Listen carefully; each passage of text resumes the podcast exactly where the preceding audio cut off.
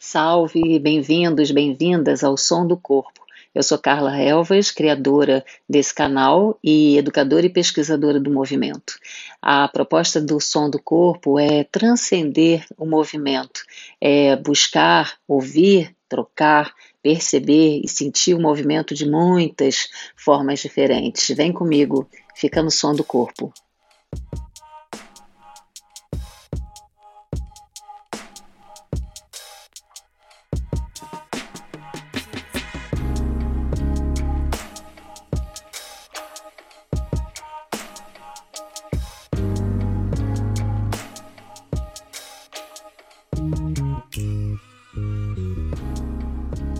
Rafael Marinho, muito prazer receber você aqui no Som do Corpo, bem-vindo. Finalmente a gente conseguiu essa, esse encontro tão, tão esperado e desejado também, né, Rafa? Rafael, historiador, Oi. fisioterapeuta, instrutor de Pilates, bem-vindo ao Som do Corpo para contar um pouco da sua história e contar também um pouco do que é essa costura aí de história para o movimento. Bem-vindo, querido. Obrigado, Carla. Obrigado pelo convite. Enfim, conseguimos, né? Uhum. Conseguimos ajustar os nossos horários e estamos aqui né, para conversar um pouquinho e fazer, né, também mostrar como é possível a gente conectar a área de humanas à área da saúde, né? Sim. Uhum. Então, Rafa, eu queria que você começasse a contar para gente exatamente esse, essa costura, né, essa ligação de historiador a instrutor de Pilates, fisioterapeuta e instrutor de Pilates. Como é que isso se deu? Como é que você fez essa costura? Conta um pouco dessa história para gente. Pronto, conto sim. Então, assim, é, não foi uma costura pensada, né? Não foi uma costura planejada, ela aconteceu. Então, eu entrei na faculdade de História aos 17 anos. Eu tinha, na época, um, um envolvimento com projetos sociais muito grandes, muito fortes aqui em São Luís.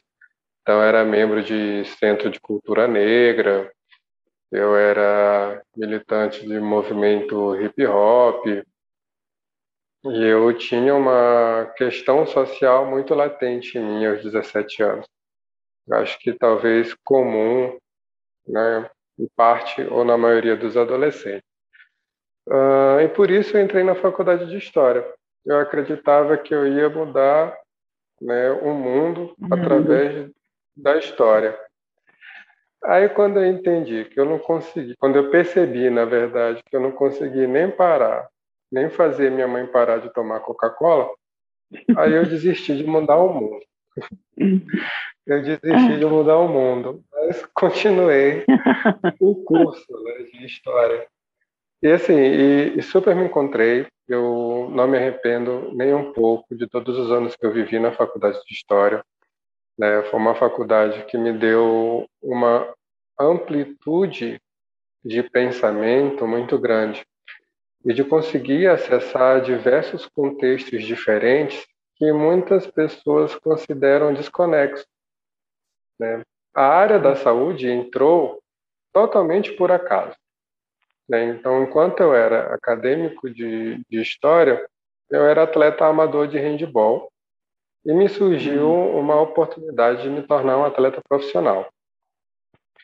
Dentro dessa, no meio dessa oportunidade, num treinamento para eu me tornar, né, no período de treinamento para eu me tornar um atleta profissional, eu sofri um acidente onde eu quebrei a clavícula. Uhum. E aí foi uhum. onde eu conheci a fisioterapia. E fiquei extremamente frustrado com a fisioterapia, porque eu não tive, eu não fui reabilitado como deveria e acabei perdendo o teste e os prazos para fazer o teste numa equipe na Guiana Francesa, uma equipe de handball de lá. Caramba! E aí frustrou minha carreira de atleta e frustrou a minha é, meu primeiro contato com a fisioterapia e com a área da saúde. Uh, passado o tempo, Uh, o meu pai, que é divorciado da minha mãe já há bastante tempo, é, resolveu pagar um curso para mim. Ele queria, ele não queria de jeito nenhum que eu me tornasse professor. É, para ele isso era uma área fadada ao esquecimento, que ninguém é valorizado quanto professor. Né? Então ele não, ele tinha um pouquinho de aversão à profissão professor. Uhum. E aí ele pediu que eu escolhesse um curso para ele pagar. E aí eu escolhi fisioterapia. Eu acho que pelo inconsciente do tratamento mal feito, uhum. eu disse, ah, vou fazer, uhum. já que você quer pagar um curso, pague fisioterapia. E assim eu entrei na faculdade de fisioterapia. Né? Extremamente por acaso, talvez por uma pelo inconsciente de uma experiência mal vivida com né, no processo de reabilitação e assim eu entrei na física. Uhum. Uh, a partir daí, eu costumo dizer que eu fui, que eu atirei no que eu vi e acertei o que eu não vi. Então, o que eu vi a princípio foi uma área da saúde, uma perspectiva de um contexto profissional e social melhor do que a área da educação, subtende-se, né, as pessoas têm esse imaginário que quem é da área da saúde vive melhor do que um professor, profissionalmente falando e economicamente falando também. Uh, então, eu vi isso. E eu acertei o, eu acertei as coisas que eu pensava enquanto adolescente, né, de querer mudar o mundo. Então, eu acredito que hoje eu consigo mudar o mundo de, uma modo, de um modo bem particular. Com cada uhum. pessoa que eu atendo, com cada pessoa que eu converso, com cada pessoa com que eu troco informações, eu deixo a minha sementinha do que eu penso e de como eu acho que as coisas deveriam ser, né, uhum. né, dentro da minha perspectiva e da minha vivência. Né? Então, a área da saúde me permite hoje ter muito mais acesso às pessoas do que ser um professor de história de um ensino médio, de um ensino fundamental ou mesmo universitário, né, onde uhum. eu ficaria muito no campo das teorias. E a área da saúde me trouxe para o campo das práticas. Então, eu conecto as teorias né, históricas, sociológicas, filosóficas à minha prática no movimento, ou na reabilitação, ou na prevenção de lesão, com os meus pacientes, porque eu entendo que o nosso corpo ele é uma construção, mas não só uma construção biológica. Nosso corpo ele também é uma construção social, ele é uma construção cultural, ele é uma construção política, ele é uma construção econômica. Então a gente tem diversas facetas, né, diversos recortes compondo esse nosso tecido biológico. Então é assim que eu consigo né, conectar e aproximar o meu conhecimento enquanto historiador com o movimento das pessoas.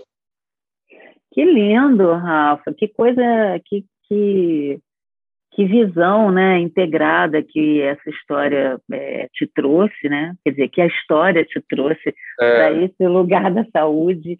É, e, e, várias curas, né? Assim, você falando, eu aqui entendi é, várias curas. Primeiro, você continua professor, né?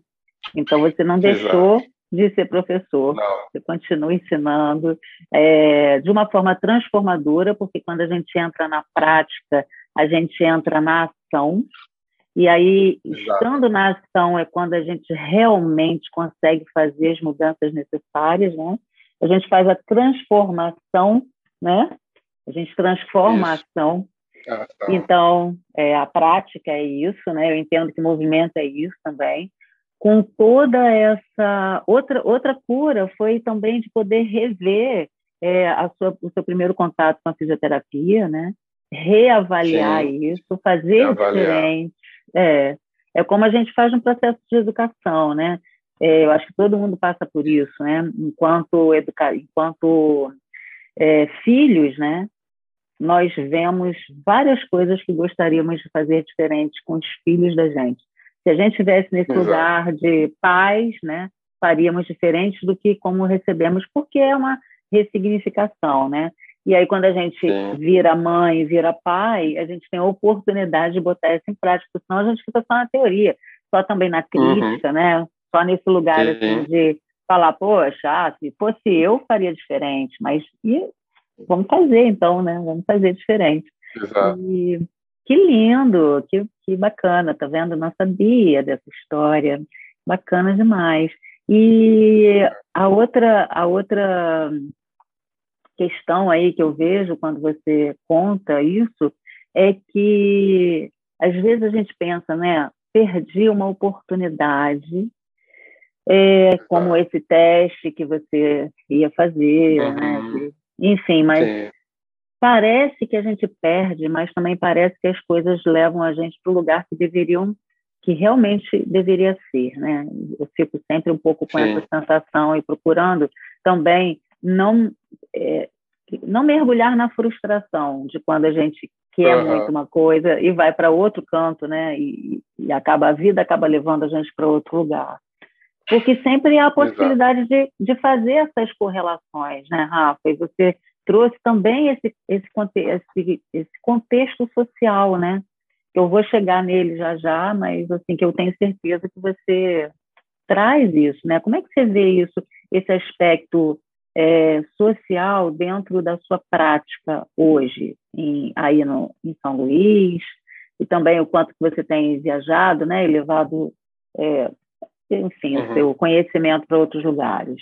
É, uh, o nosso contexto social, ele é, ele é bem complexo, né, porque ele está extremamente interligado com a condição econômica das pessoas, né, e principalmente para o trabalho que a gente oferece né, para o uhum. serviço que a gente presta. Então, a gente tem, né, nós temos um cenário de uma prática de saúde, né, tanto uh, profissional quanto dos indivíduos que, dos usuários né, dos serviços de saúde.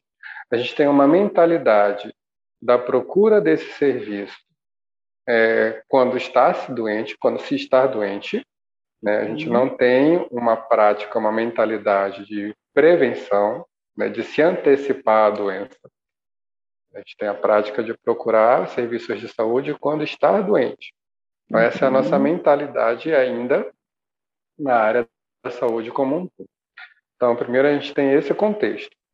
É, segundo, a gente tem esse contexto é, social extremamente complexo, que pessoas querem ter acesso e não podem, pessoas que podem ter acesso ficam é, barganhando valores com você, como uhum. ter acesso de uma forma diferente, mais fácil, mais barata, como isso, né, como o outro pode facilitar a vida.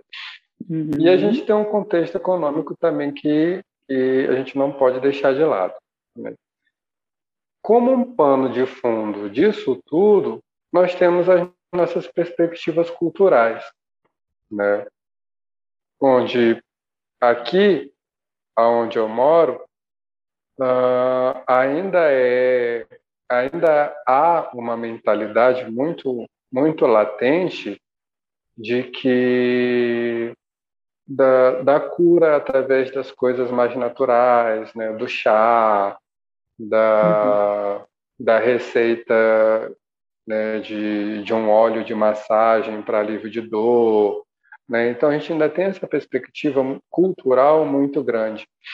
E aí as pessoas meio que se culturalmente se limitam a ter acesso a outros serviços, né, a outros conhecimentos né, e a uhum. outras proposições de, de cuidado com a saúde. Então, entender esse contexto é importante para a gente conseguir acessar as pessoas e, de algum modo, trazê-las para um serviço de saúde.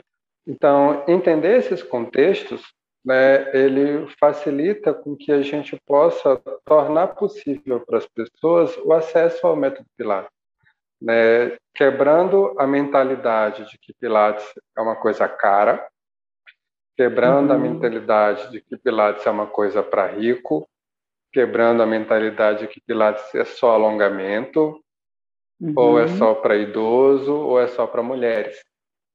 Uhum. Então, entender todo o contexto de onde esse indivíduo está vindo e de que pensamento ele parte, para mim, menos, é extremamente importante e são os caminhos que eu utilizo para acessar esse indivíduo, né? Entender, né? É, só um exemplo de quando me argumentam de que porque o valor do meu serviço é tão caro, se você sair com sua família para um jantar no sábado à noite, você gasta numa noite o que você vai me pagar por mês. Hum.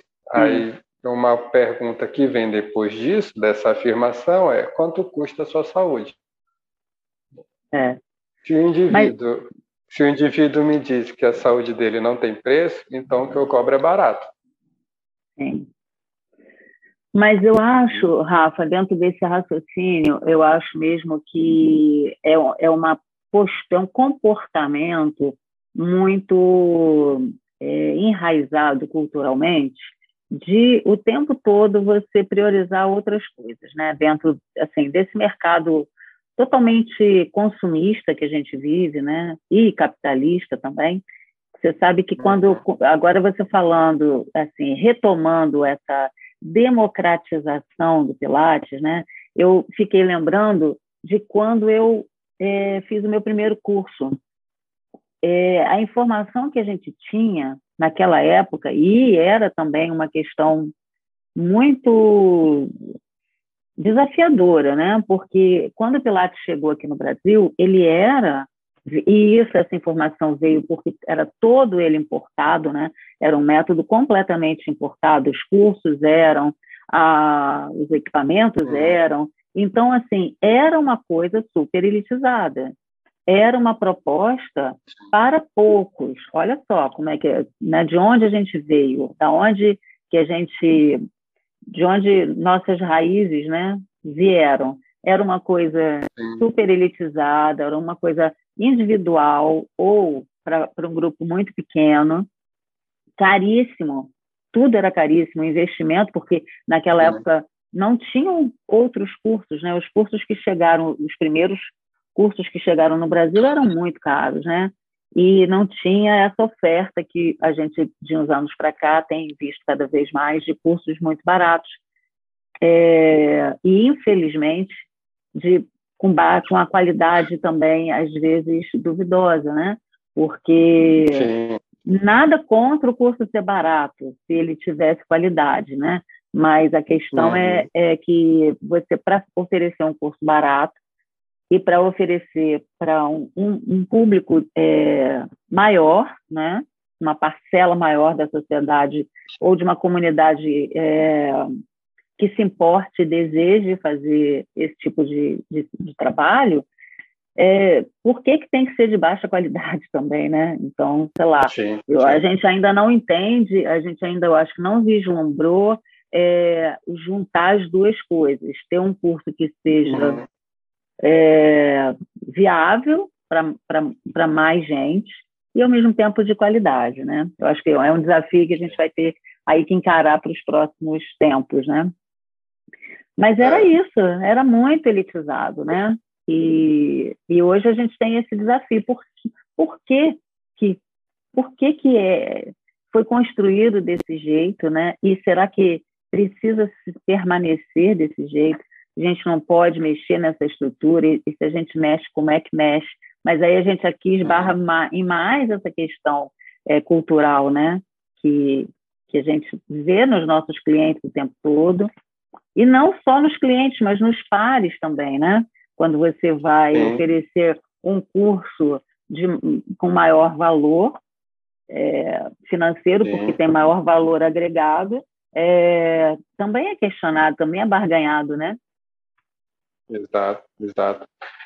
É, quando você estava falando da, da, história, né, da vinda do, do método para cá, uhum. é, quem trouxe quem, quem, trouxe o método, as pessoas que trouxeram o método, foram abrindo caminho para a gente, né?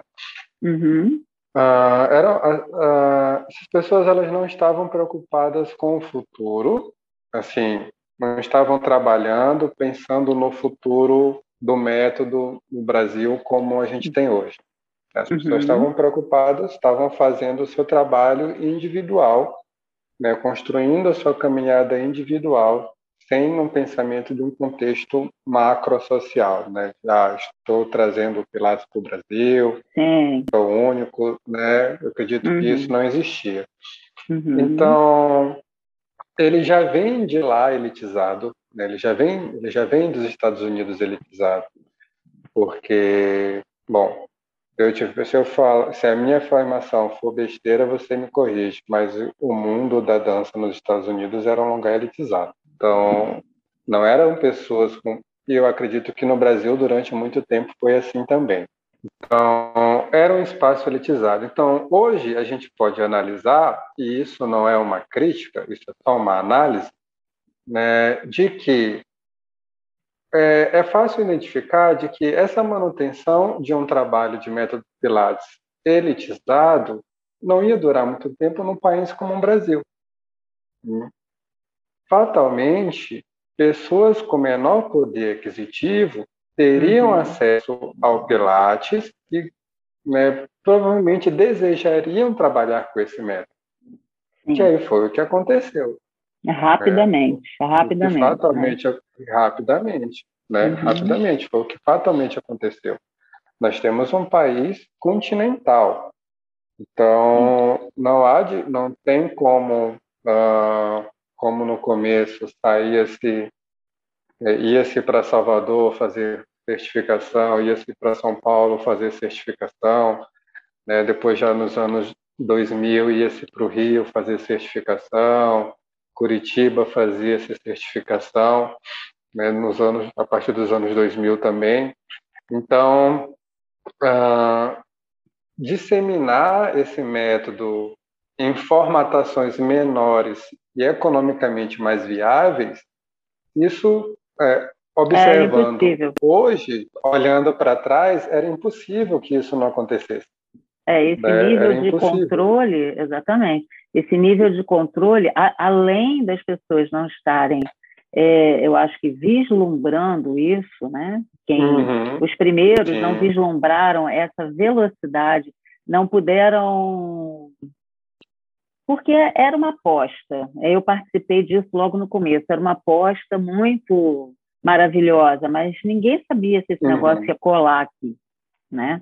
E colou muito rápido, e se expandiu e foi igual à água, né? Então, esse uhum. controle é... não foi feito. Nem, eu nem sei se foi tentado, assim. Hoje eu fico pensando, será que foi... Eh, será que foi olhado? Mas eu acho que assim, os primeiros anos, né, bem os primeiros anos, foram de abertura de espaço. Então, você vai para outros estados, você vai para outras cidades, você vai ali levando a bandeira né, e fincando a bandeira nesses estados. Só que uhum. isso também foi disseminando rapidamente, rapidamente. É, essa outra forma de existir, né? É. Que não pode ser, não devia ser desprezada nunca, né? mas devia ser olhada, sei lá, nem sei, Rafa, se isso teria solução, se poderia ser diferente. Eu, isso é uma, uma, é um questionamento que eu me faço muito. Será que podia ser diferente, gente? Mas não interessa também, porque já passou, né? E a gente exato, não vai voltar exato. no tempo. Então, é o que a gente tem, é como foi e é o que a gente tem e como a gente tem que lidar, né? Eu acho que eu acho que propor o diferente é possível agora, né, depois de 30 anos de Pilates no Brasil. Agora a gente já tem uma comunidade profissional que atua com o método Pilates muito mais madura. Assim, eu acho que hoje, atualmente, a gente consegue propor né, algo diferente a gente não conseguiria anos atrás. Né? Então, hoje, com 30 anos de Pilates no Brasil, a gente consegue ter uma maturidade profissional maior, né? Eu acho que o próprio trabalho das pessoas que trouxeram o método para o Brasil mudou bastante é, uhum. ao longo desses 30 anos, né, se tornaram mais abertos, tornaram mais acessíveis de, de algum modo, né? Estratégias foram criadas para essa acessibilidade, né? Porque viu-se justamente isso, né? Esse boom que o método teve e essa boa aceitação que o método teve no país. Uhum. É, de certo que a gente, por um outro lado, a gente tem é, também fruto dessa dessa disseminação é, descontrolada, que também não havia como ter esse controle é, do método, é, profissionais que têm um conhecimento do fragmento do pilar.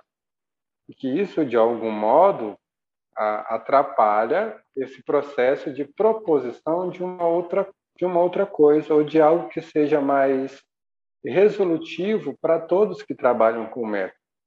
É, eu creio que isso é importante, é, principalmente uhum. dentro de uma sociedade como a nossa, que é extremamente diferente, é extremamente complexa, então, é uma, a gente, nós somos um povo que precisa de roteiro.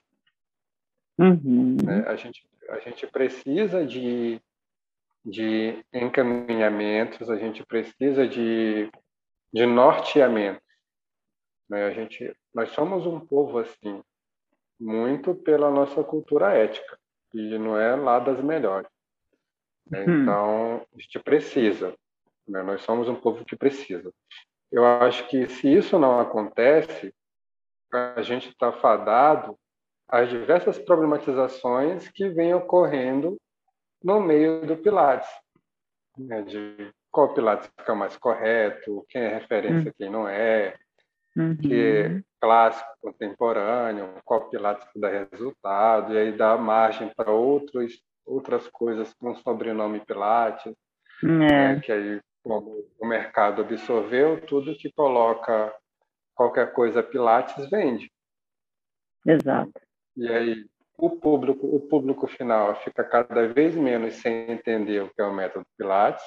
O uhum. público das pessoas que consomem é, isso profissionalmente também já chegam sem entender o método, né? E as escolas ficam também é, num limbo de Vou levantar aqui minha plaquinha para ver se eu trago gente para cá. Vou levantar aqui minha outra plaquinha para ver se elas entendem que o meu processo é mais interessante, é mais adequado e tal.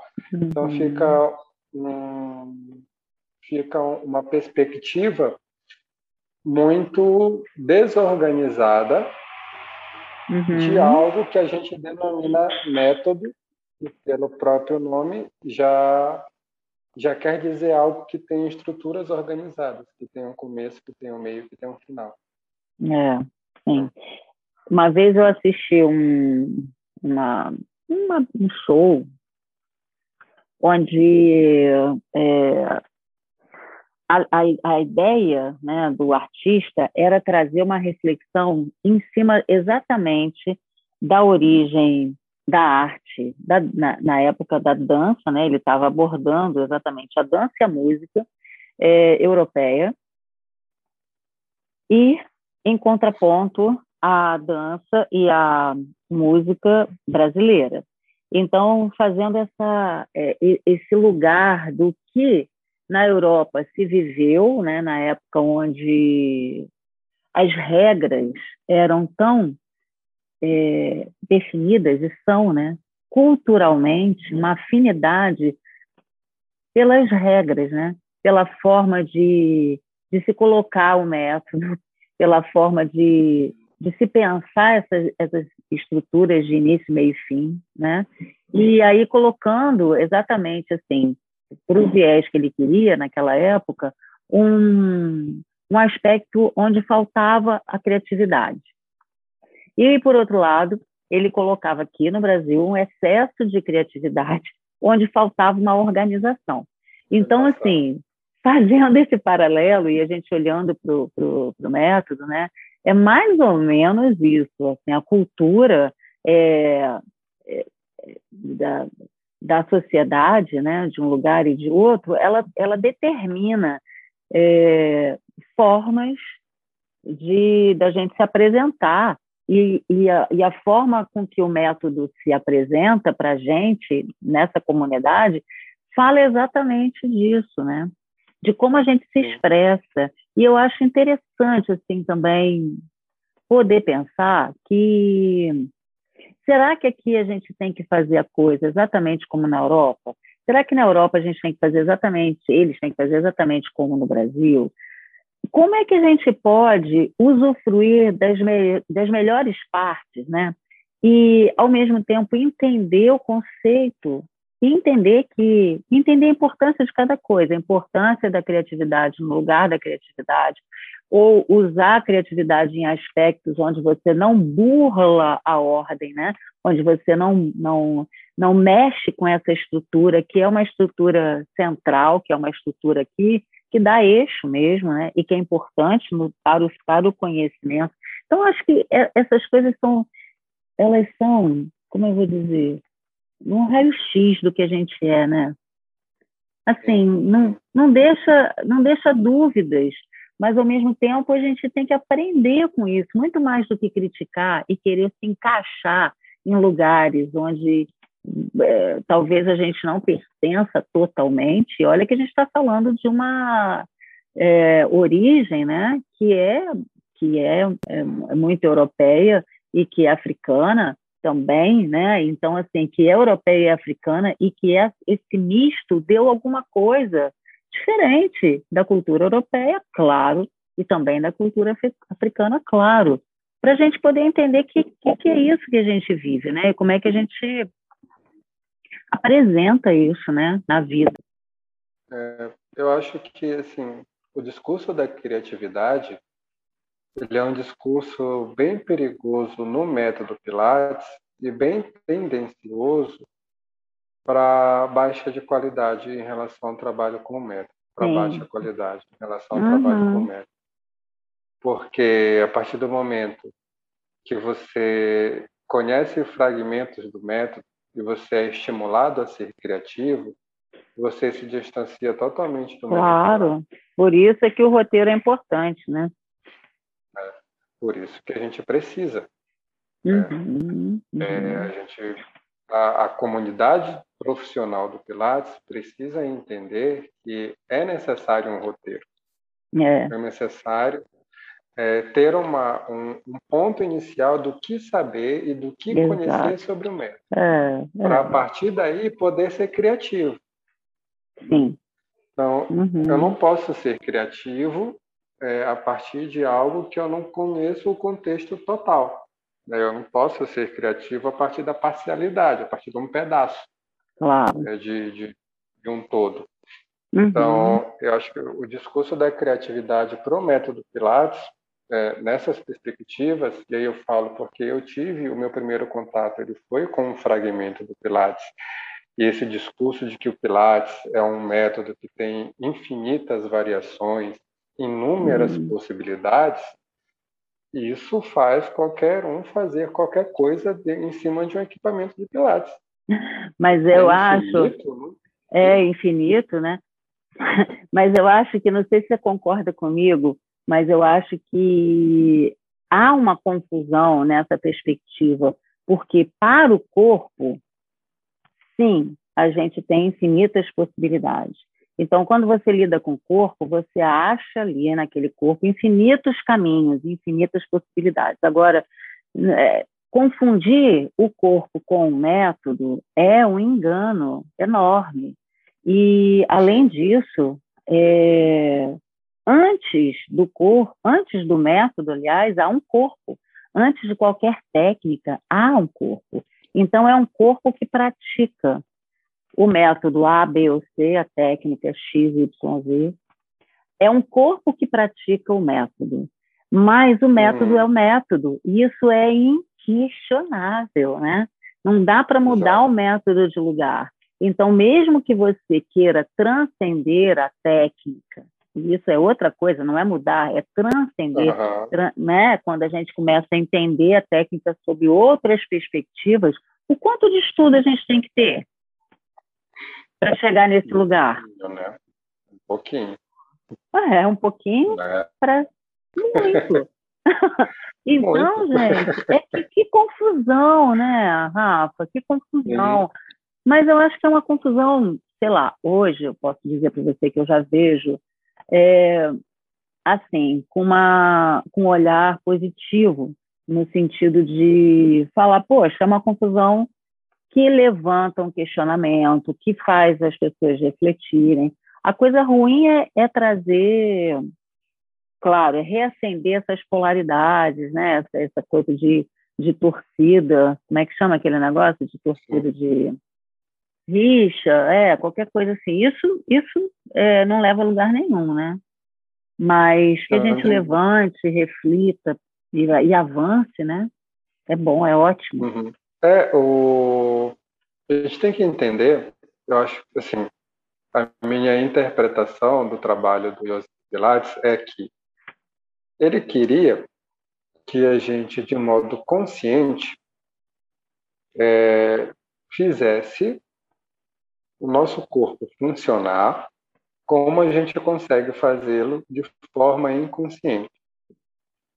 Então, de forma inconsciente, a gente consegue organizar a nossa respiração com os nossos movimentos, a gente consegue controlar os nossos movimentos, né? a gente consegue estar atento a uma série de coisas de maneira inconsciente.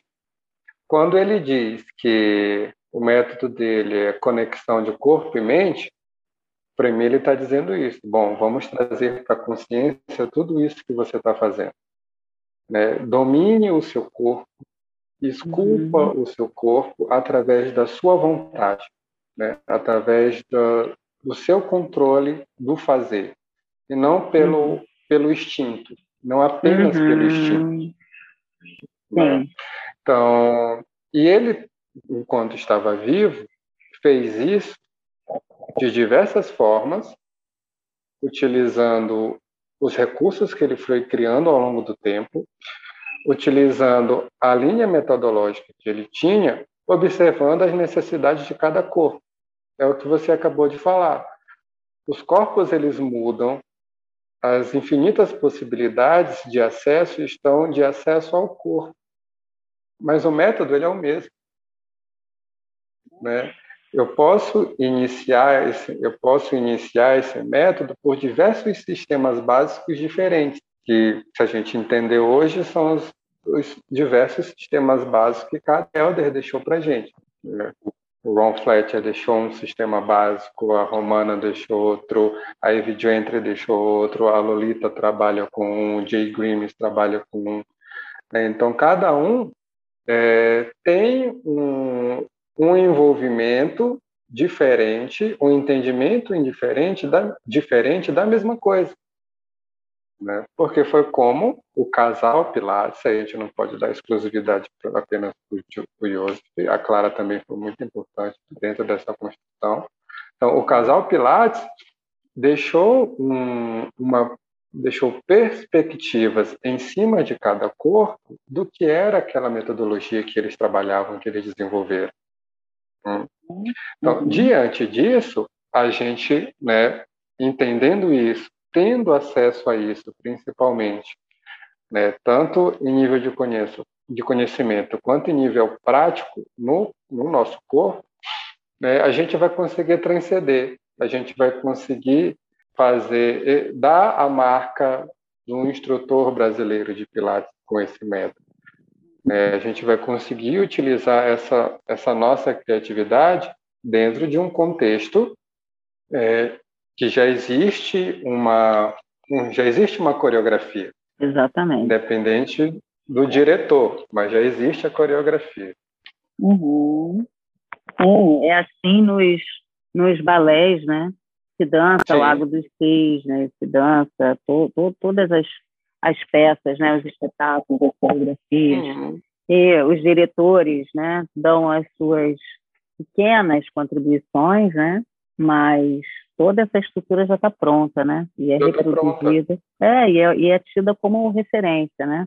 Exato. Registrada e, e, Pode falar. E quando a gente perceber que né, é uma perspectiva de aprendizagem motora, Uhum. É, o método Pilates é uma perspectiva de aprendizagem motora, a gente vai ou sentir falta ou entender de que é necessário um roteiro. Uhum. A gente teve né, no nosso processo de desenvolvimento neuromotor, a gente teve diversas, diversas fases que a gente seguiu um roteiro. A gente rastejou, a gente engatinhou, a gente ficou de joelho até ficar em pé. O roteiro para a gente aprender a andar. Uhum. Quando a gente dominou o método da marcha, a gente transcendeu para a corrida. Sim. Então, esse é o nosso desenvolvimento neuromotor. Uhum. Com o método Pilates, ele não é diferente.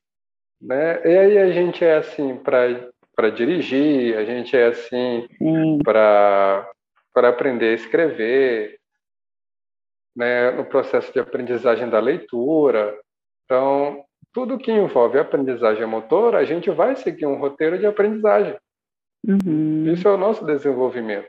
E com o Pilates, uhum. ele não pode ser diferente. Eu não posso entender o método Pilates, que como eu entendia, é que uma pessoa vinha até mim para fazer Pilates e em todo tempo eu tinha que propor novos desafios para ela. Não, quando eu entendi que o que eu tenho que fazer para ela é ensinar o método Pilates a partir de uma perspectiva de aprendizagem motora, eu consigo restaurar aquele corpo, eu consigo fazer com que ele tenha uma conexão de corpo e mente, eu consigo fazer com que ele entenda como o contexto social que ele vive interfere na postura dele, interfere na composição corporal dele. Então, eu consigo fazer essa troca educacional com o indivíduo quando eu entendo que eu que o que eu faço com ele é o desenvolvimento de aprendizagem motora. Uhum. É, chega para mim uma pessoa analfabeta em movimento e eu tenho que fazer com que ela se forme em movimento através do método Pilates, que ela saiba ler seu próprio manual de instrução do corpo humano.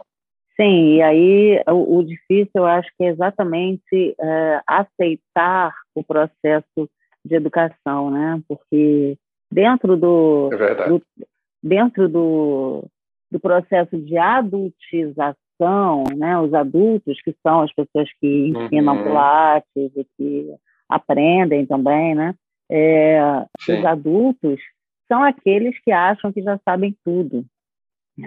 Porque enquanto Exato. você é criança, você abre esse espaço, você está ali para aprender, né? Você nem sabe que está ali para aprender, mas você está no Sim. seu processo de aprendizado latente. Então, tudo é, é, é, visto dessa forma, é sentido, é percebido, né? Mas o adulto acha que já sabe tudo, então ele tem uma, uma, uma, é, uma tendência a encurtar os caminhos, né? E a pular etapas, Sim. achando que ele já sabe tudo.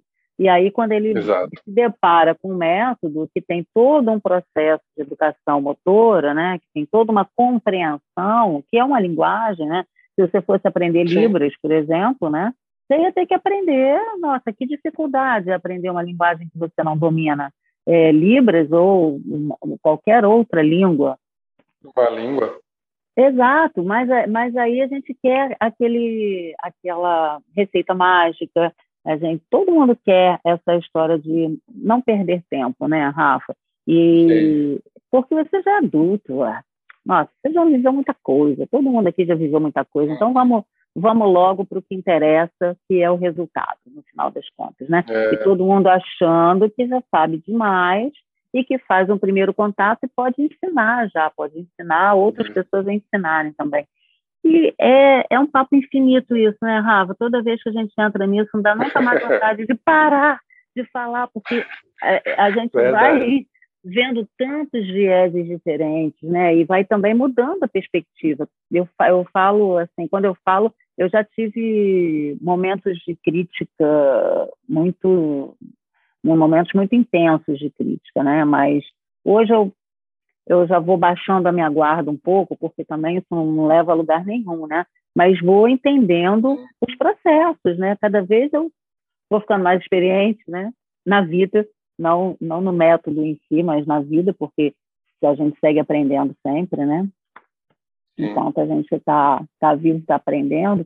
Então, é, é isso. Eu acho que eu brinco sempre com os meus alunos mais velhos, bem mais velhos, que eu, às vezes, quando fico pensando assim, quando eu, quando eu crescer, é, eu quero ser uma pessoa mais paciente do que eu sou, muito mais resiliente e também muito mais é, compreensiva. Uhum. E, e às vezes eu vejo que a, que a maturidade traz uma impaciência, o contrário. A pessoa não tem mais nenhuma paciência para ouvir abobrinha, porque também já cansou disso, já ouviu a abobrinha a vida inteira. É. Ai, querido, muito bom conversar com você, Rafa. Queria que você deixasse uma, uma dica para quem está começando, que você deixasse assim, sei lá, um conselho, uma experiência sua para poder ajudar nessa transição ou nessa iniciação, sei lá. É, eu acho que o melhor conselho que eu posso deixar é que para quem quer começar a entrar no mundo do Pilates, para que procure uh, buscar as pessoas mais experientes em relação ao trabalho com o método, né? Porque assim, você começar com o método Pilates por um bom caminho, já é meio caminho andado. Exato. Uhum. Né? Durante toda a trajetória que a pessoa vai ter dentro da profissão, dentro do, do trabalho com o método Pilates. Uhum. Então, se ela uhum. começar por um bom lugar, por uma boa escola, ela vai já ter meio caminho andado. Ela não vai precisar é, entrar em crises de reflexão, de será o que eu estou fazendo está certo, por que, que tem, entra, tem outras pessoas falando que outra coisa é Pilates e não o que eu faço. Né? Então, é pesquisar, é se uhum. informar. A gente vive numa, num mundo de informação, então acho que não custa nada a gente procurar as melhores informações sobre o investimento que a gente vai fazer. Né? Então, é, pesquisar dentro da sua região ou pesquisar fora, se for da vontade do indivíduo fazer um treinamento fora, procurar as melhores referências. É, nada é 100% de garantia, né? Porque aí outras coisas vão pesar, individualidade, empatia, né? Hum. O, né? Outras coisas que são inerentes à convivência humana, elas vão estar relacionadas. Mas começar por um bom lugar, eu acho que talvez seja a coisa mais importante. Então, informação nós temos aos montes, né? E de certo, é, filtrar melhor, né? Esse acesso ao conhecimento do método Pilates, que talvez hoje já seja bem mais fácil, né? Colocar esse leque na mesa e saber discernir do que do que já foi antes. É. que foi, uhum. é, eu, eu, vou falar do que foi para mim. É, uhum. Eu não vou dizer do que foi para você, porque você teve a, né, o contato com os primeiros. Então a gente, os primeiros foram os primeiros. Então ali estava é. tudo ok. Uhum. Né? Ali estava ali tava tudo certo. Já para mim já não foi tão assim, né? Já estava uma uhum. coisa bem misturada. Então hoje as pessoas já têm a possibilidade de colocar né, o leque, abrir o leque e saber discernir né, sobre qual o melhor caminho para escolher. Sim, e oportunidade não falta, né? Assim, realmente, não. se pesquisar, vai achar. Não é, Sim. não é um caminho impossível, Sim. né? Uhum. Exato, exato. Não é impossível, não. Não, Bem não é. impossível. Bem possível. obrigada, querido. Muito obrigada, viu? Adorei Nada, nossa cara. conversa. Podia ficar aqui até amanhã conversando, viu? tá bom. Ah, a gente marca Marcamos. Um começar Mar... às oito é, e terminar às 18. um beijo, querido. Obrigada, Rafa. Beijo, cara. Obrigada pelo convite.